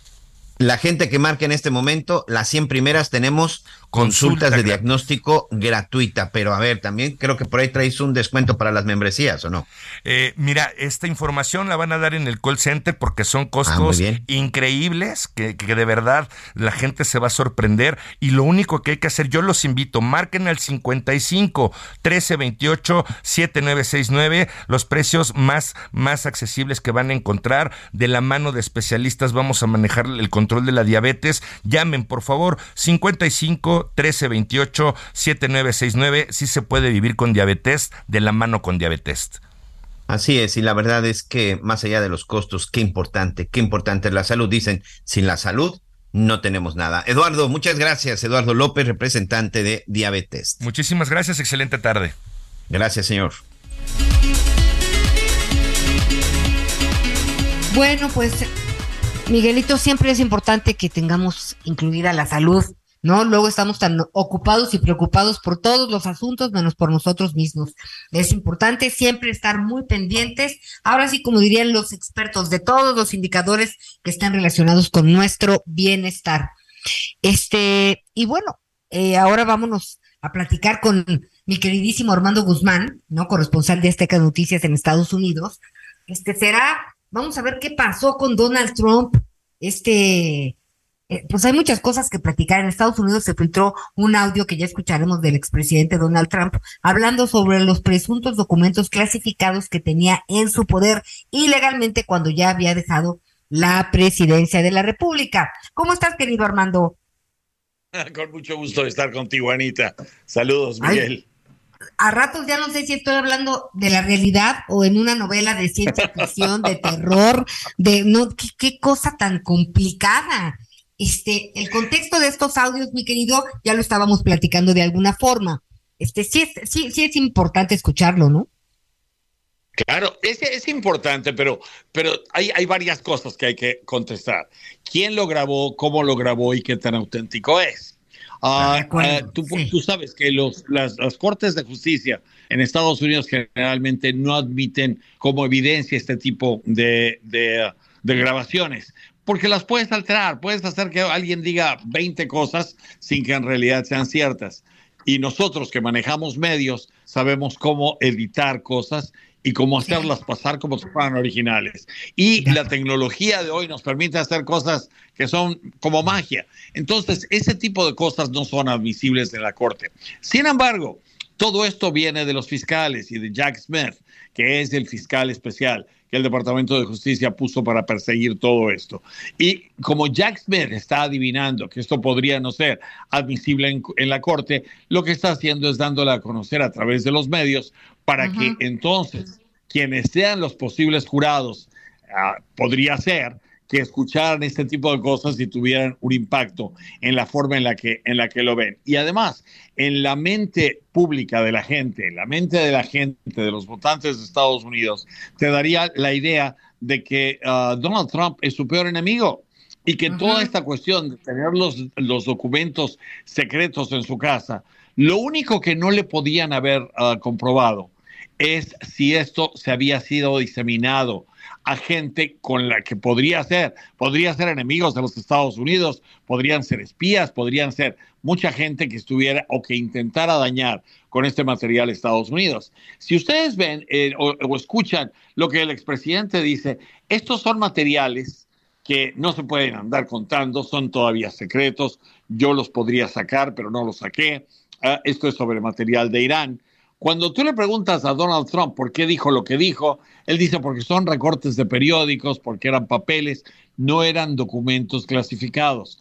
Y una de las cuestiones que falta entre todas las pruebas que los fiscales están buscando son precisamente esos documentos sobre Irán. No existen, no se han visto, nadie los encuentra. Entonces, si son realmente documentos clasificados por el gobierno de Estados Unidos, y te voy a decir, una de las manías que tiene el gobierno de Estados Unidos es clasificar todo lo que le pasa enfrente. Y muchas uh -huh. veces lo que clasifica no es que sea realmente un secreto, sino que simplemente no han tenido el tiempo de analizar si en realidad son secretos o no. Y entonces muchos de los documentos podrían no ser tan clasificados o tan secretos como se dice. Eso es lo que tienen que aprobar los fiscales ahora. Claro que uh -huh. cuando tienes a Donald Trump de acusado, tú ya no necesitas ni fiscales. O sea, no. lo pones a él y él solito, se, él solito se pone la cuerda, él solito se la amarra, él solito se, se jala. Se la, la quita, o sea, ¿no? Es, se la es pone y se la quita. Parece niño chiquito. Parece un niño chiquito. Oye, Entonces, pero lo cierto. Tipo, lo cierto que bien dijiste, ¿no? Es que este tema de detonar el asunto en las benditas redes sociales, en los medios de información, claro. este, pues que ese, que, que, ha sido muy exitoso en ese, o sea, esa estrategia ha sido, sí funciona, este, claro. pues en los medios, la gente, ¿no? No, no, no, los medios tienen su peso y cada quien tiene ahí sus, su corazoncito, esto es innegable, pero eh, la gente eh, consigna y condena también, que es, que es el tema de, de detonarlo este, y de ventilarlo en, lo, en, redes sociales. Exacto. Además, en las redes sociales permanece. ah, este programa puede estar siendo grabado por algunas personas para oírlo más tarde o para escucharlo otra vez y, analizar lo que se dijo y si lo que dijo es lo que escucharon, porque muchas veces decimos cosas, la gente no lo escucha o escucha al contrario. Pero muchas veces eso pasa con programas en todos los medios en los que estamos. Pero cuando estás en las redes sociales, eso permanece. Y entonces puedes revisarlo, puedes verlo, puedes sacarlo. Y hay gente que tiene interés en diseminar este tipo de cosas, que no tiene que revelarte, que está diseminando las cosas a propósito para cambiarte o para alterar el punto de vista que tú tienes acerca de algo. Y en este, en este momento estamos viendo acerca de los Biden y acerca de los Trump una gran cantidad de material en ese sentido. Entonces, eh, los fiscales tienen algo que hacer, tienen que comprobar qué es lo que es secreto y qué es lo que no es secreto. La acusación principal es que Donald Trump estaba compartiendo esto con gente que no tiene ningún tipo de acceso a material clasificado, porque tienes acceso a material clasificado y todavía en eso tienes un montón de categorías. La gente que puede que ve un, tipo de, documentación, hay otra hasta que se llega al top secret y hay todavía algo más allá de top secret que está a nivel de ministros de defensa o de secretarios de defensa y de presidentes y vicepresidentes, etcétera, que muchas veces ni los miembros del Congreso pueden ver en un ambiente abierto. Entonces, este tipo de cosas existen. La cuestión es si en realidad estamos hablando de ese tipo de material o estamos hablando, como dice Trump, de material que estaba escrito, que estaba en revistas, que estaba en recortes de periódico y que a lo mejor estaba también en material escrito, pero no sabemos su origen. Ese es el, reto principal de los fiscales. El segundo es que todos hemos visto cajas, Anita, pero no hemos visto documentos. Y Trump insiste que en esas cajas hay zapatos, hay, hay tenis, hay, hay, hay pants. Sí, por eso te decía que yo, ya no sé, ya no sé de qué estamos hablando, si de un libro de terror, de, de comedia. Este, pero, pero bueno, oye, este, y aquí está Miguelito Aquino también con algunas inquietudes, Miguel.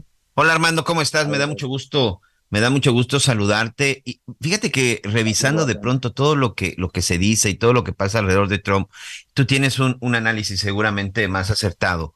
Dicen que lo que no lo mata lo que no te mata te fortalece. Y realmente pareciera que con todo esto, pues cada vez el señor Trump sale más fortalecido o no es así. Sí, totalmente de acuerdo. Sigue siendo el puntero en la campaña republicana. Ah, hay una encuesta de NBC que acaba de salir, en la que, por cierto, a, a, Kamala Harris la ponen por los suelos. Ah, y, y, no es extraño porque Kamala Harris, la vicepresidenta, siempre ha tenido problemas para caerle bien a la gente. Ahora, en esta, en esta, en esta encuesta que les digo, la distancia entre uh, Biden y Trump, y en esta encuesta gana Biden, uh, es de tres puntos. Entonces, estos tres puntos están dentro del margen de error de las encuestas, que es de cuatro puntos en este, en este, en este caso. Entonces, podría ser que, que, que fuera al contrario. Y las encuestas te dan una idea de lo que es una fotografía en el momento del pensamiento del país. Entonces es importante si la elección fuera hoy, pero la elección no es hoy. Entonces hay muchas cosas que puedan cambiar. Ahora, respondiendo a tu pregunta, creo que ya son 12 o 13, ya les perdí la cuenta de cuántos candidatos republicanos o de cuántos republicanos quieren ser el candidato presidencial. Y ninguno de ellos le llega a Donald Trump. Y muchos de ellos están en 1% mientras Donald Trump sigue arriba en 57 y 60% uh, en intención de votos. El siguiente es Ron DeSantis, que es un gobernador de la Florida, que más parece una copia de Donald Trump. Pero si tú vas a querer algo así, tú quieres al original, no quieres a la copia. Entonces, Ron DeSantis viene por los 28 puntos o algo así. Uh, no hay nadie que le pueda pegar y cada vez que, como tú dices, lo que no te mata te hace más fuerte. Sí. Cada vez que que hay una acusación judicial en contra de él, sus bonos suben. Es increíble. Oye, caso contrario a, Joe Biden, te quisiera preguntar también acerca de estas publicaciones que se dan del contenido de la computadora de Hunter Biden. Terrible lo que apareció, Armando. Ahí aparece, lo que ocurre es que hay que ver otra vez la fuente. Y la fuente en este caso no es ninguna editorial. La, fuente en este caso se llama Garrett Ziegler. Y todos conocemos a Garrett Ziegler porque fue eh, asistente de Trump. Era uno de esos asistentes que le caían mal a todo mundo ah, y que era, que era bastante desagradable. Bueno, él se fue de ahí y fundó algo que se llama Fundación Marco Polo 501. Si tú ves, quien publica todo esto es la Fundación Marco Polo 501C3. 501 es la clasificación del Servicio de Impuestos de Rentas Internas, el IRS, que quiere decir que es una fundación que no paga impuestos, pero que puede recibir dinero. Yo tengo aquí las, las, ah, las declaraciones de impuestos de esta gente en la que tienen un montón de dinero. Han recogido, déjame ver cuántos son, son 6 o 7 millones de dólares. Ah, entonces han aplicado mucho de esto a este tipo de cuestiones.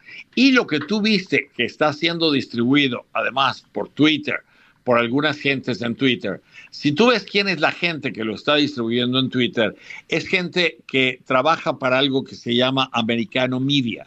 Y Americano Media es una, ah, es una rama fundada por esta gente de, eh, Ziegler y de algunos otros uh, ex empleados de Donald Trump que están haciendo esto para diseminar en español y en inglés material que perjudique a los Biden. Entonces tú ves las, las fotografías, tú ves el texto así por encima y todo el mundo dice, qué barbaridad, esto es escandaloso. Pero otra vez, o sea, son realmente fotos de lo que ellos sacaron de la computadora de Biden o son fotomontajes que podrían parecer lo que, lo que está mostrando. Entonces Gary Ziegler dice que no son activistas republicanos, ninguno de nosotros somos republicanos registrados. Eso es cierto, pero no tienes que ser republicano registrado. Es más, si estuvieras actuando por, el Partido Republicano, pues no podrías hacer esto. Si estás haciéndolo por ti mismo, entonces sí lo puedes hacer. Y te digo, si esto fuera cierto, el, uh, estaría como libro en el, New York, en el New York Times y estaría ya entre los más vendidos, entre los libros más vendidos. Hay otro, hay otro, y esto no ocurre. Es un pasquín que está publicado por esta gente y la misma gente de, de, Americano Media te dice supuestamente, esto supuestamente muestra supuestas fotos de supuestas situaciones, porque con ese supuesto tú te, tienes, te puedes librar de todas las demandas legales que te puedan llegar por ese tipo de cosas. Hay otro libro que se llama Laptop from Hell. Ese sí es un libro publicado por, uh, uh, no me acuerdo cómo se llama la, editorial esta, pero está conectado por, Kindle. Kindle tiene una, un, eh, lo puedes encontrar en Kindle también y en otra, y, y, y alguien más lo está publicando. 14, 14, 15 dólares vale. Y este se llama Laptop from Hell o computadora esta portátil del infierno. Hunter Biden, la gran tecnología y los secretos sucios del presidente ah, siendo ah, escondidos. Cuando tú te pones a ver quién, quién publica todo esto, es Miranda Devine. Y Miranda Devine es una australiana que ha trabajado siempre para, para la corporación, para News Corporation, que es la dueña de Fox News y de todo esto. Entonces, esto lo hicieron cuando estaban ayudando a Fox en 2019 y en 2021. Después dejaron de ayudar a Trump porque los metió en el lío ese enorme en el que les costaron, terminaron siendo demandados y pagando un montón de dinero. Pero lo que estamos viendo es del otro lado, es la propaganda del otro lado, de los, de los, de, los republicanos en contra de los demócratas. Entonces así están las cosas y vamos a ver todavía peores.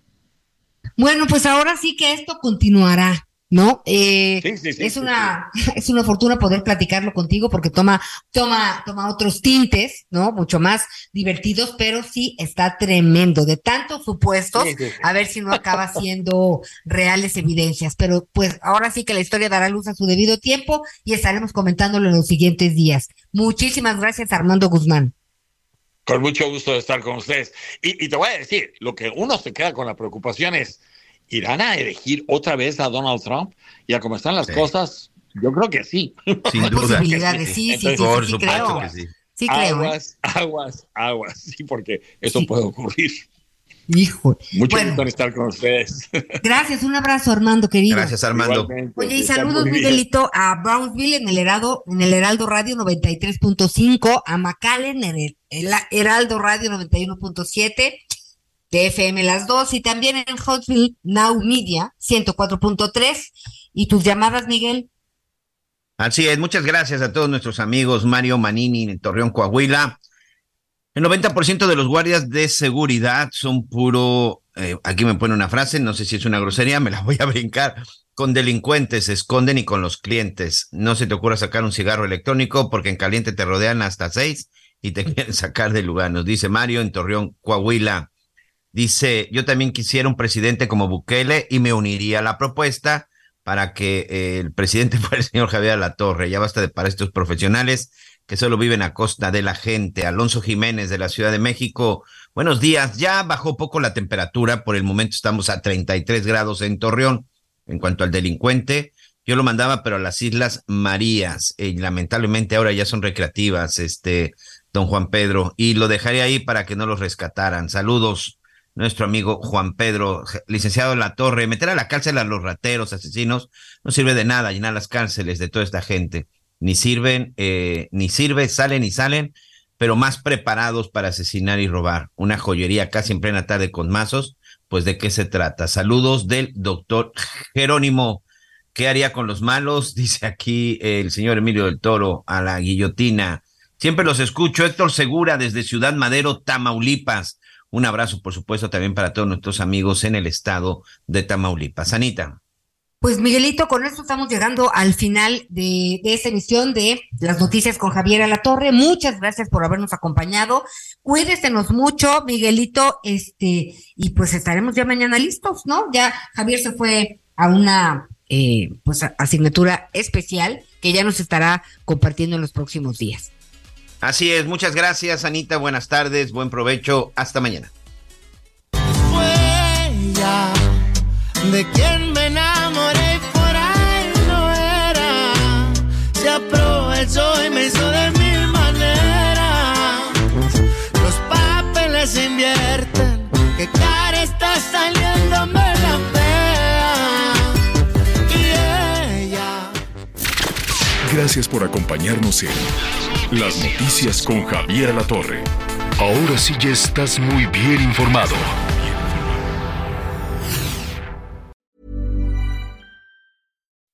When you make decisions for your company, you look for the no-brainers. If you have a lot of mailing to do, stamps.com is the ultimate no-brainer. Use the stamps.com mobile app to mail everything you need to keep your business running with up to 89% off USPS and UPS. Make the same no-brainer decision as over 1 million other businesses with stamps.com. Use code program for a special offer. That's stamps.com, code program.